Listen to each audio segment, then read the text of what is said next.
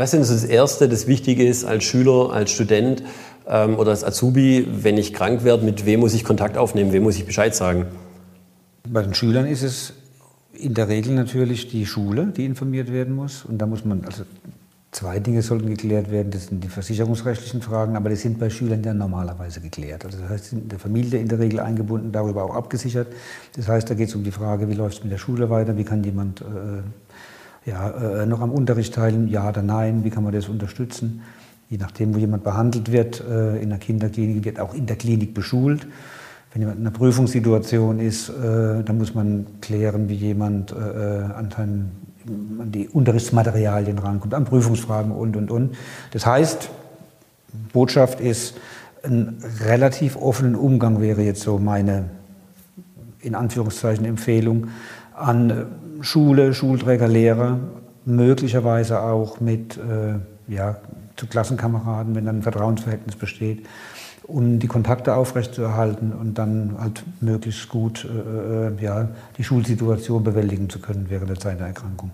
Wir erleben es aber immer ganz ähm, positiv, wenn dann über Videokonferenzen die Schüler, die Studenten dabei sind. Hat natürlich den Vorteil, dass man zum einen nicht den ganzen Lernstoff nachholen muss ähm, es natürlich auch auf der sozialen Ebene schön ist, irgendwie ein bisschen Kontakt zu behalten und man ist auch mit anderen Sachen beschäftigt. Gibt es denn irgendwas, wo du sagen würdest, ähm, was ich machen kann als Student, um nachher ins, ins Arbeitsleben auch reinzukommen. Wenn ich jetzt merke, ich bin so mitten im Studium, gegen Ende vom Studium, ähm, kann ich die Chancen irgendwie erhöhen, um im Arbeitsleben zu landen?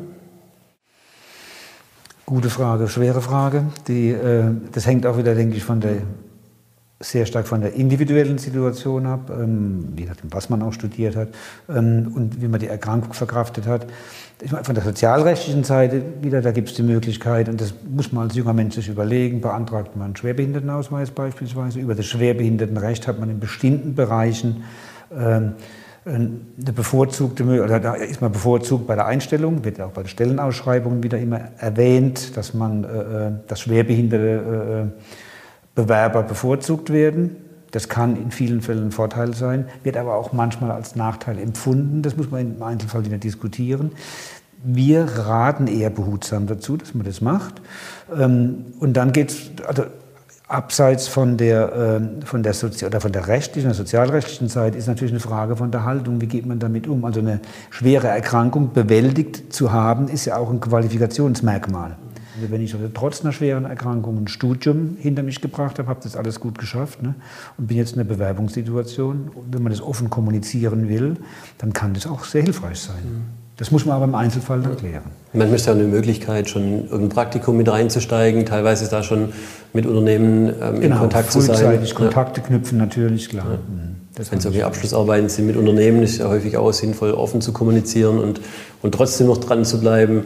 Das sind so unsere Erlebnisse. Genau, je nachdem, welchen Studiengang man macht. Ja. Ne? Wenn das ein Studiengang ist, der das anbietet, wo man auch schon frühzeitig in die Praxis gehen kann, dann bietet sich das an. Ja. Was man im Verlauf des Studiums noch klären muss, ist eben, wie gesagt, wie man auch da an die Unterrichtsmaterialien kommt, wenn man in der Behandlung ist. Ob man möglicherweise Härtefallregelungen in Anspruch nimmt, um da Erleichterungen zu bekommen. Das kann man frühzeitig mit den Praktikanten, Ämtern, mit den Studentenwerken, mit den Sekretariaten klären. Ähm, das ist im in, von Uni zu Uni häufig unterschiedlich, aber da ist es wichtig, da auch früh den Kontakt zu suchen. Ich glaube, das Thema Härtefall ist ein ganz, ganz wichtiges Stichwort. Ähm, dass man nicht aus Versehen Urlaubssemester nimmt, ähm, sondern dass wirklich klar ist, ich, ich gehe auf Härtefallregelungen. Das passiert äh, immer wieder, wenn, wenn Studenten da nicht rechtzeitig ähm, sich darum kümmern, die wirklich zu beantragen.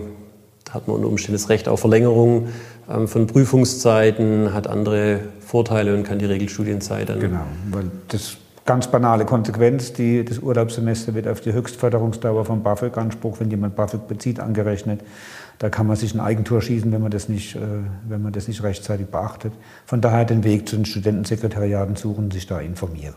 Was ist denn für Azubis wichtig, ähm, wenn die krank werden? Auch bei Auszubildenden wieder diese beiden Ebenen. Wie sieht es versicherungsrechtlich aus? Ne? Wie alt ist jemand? Ist er noch möglicherweise teilweise äh, über die Familie versichert? In der Regel sind Auszubildende, weil sie das entsprechende Gehalt bekommen, selbstversichert, sowohl über die Krankenversicherung, haben einen eigenen, kriegen einen eigenen Rentenanspruch. Ähm, und äh, äh haben äh, möglicherweise sogar einen, einen Anspruch auf Arbeitslosen, äh, aus der Arbeitslosenversicherung.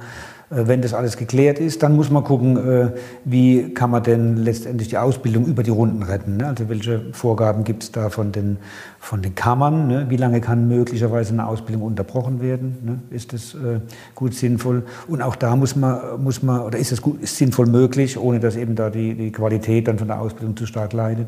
Wie weit gehen die Betriebe mit?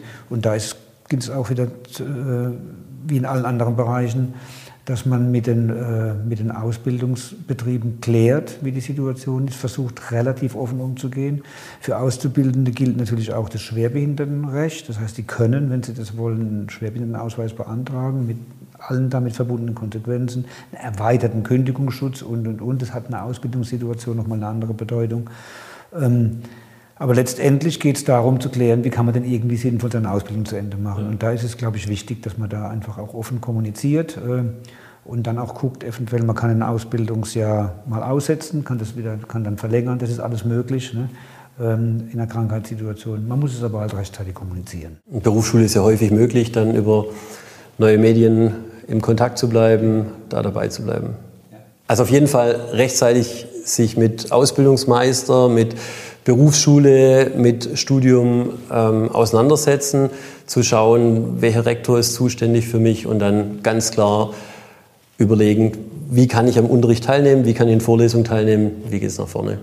Ein bisschen nach den Versicherungsverhältnissen gucken, möglicherweise auch, das ist eine Herausforderung, vielleicht auch mal mit den Ärzten drüber reden, je nachdem, was für einen Beruf man macht. Wie realistisch ist es denn prognostisch, dass ich das auch wirklich weitermachen kann? Was muss ich denn dafür tun, um sich da ein bisschen Hilfe zu holen?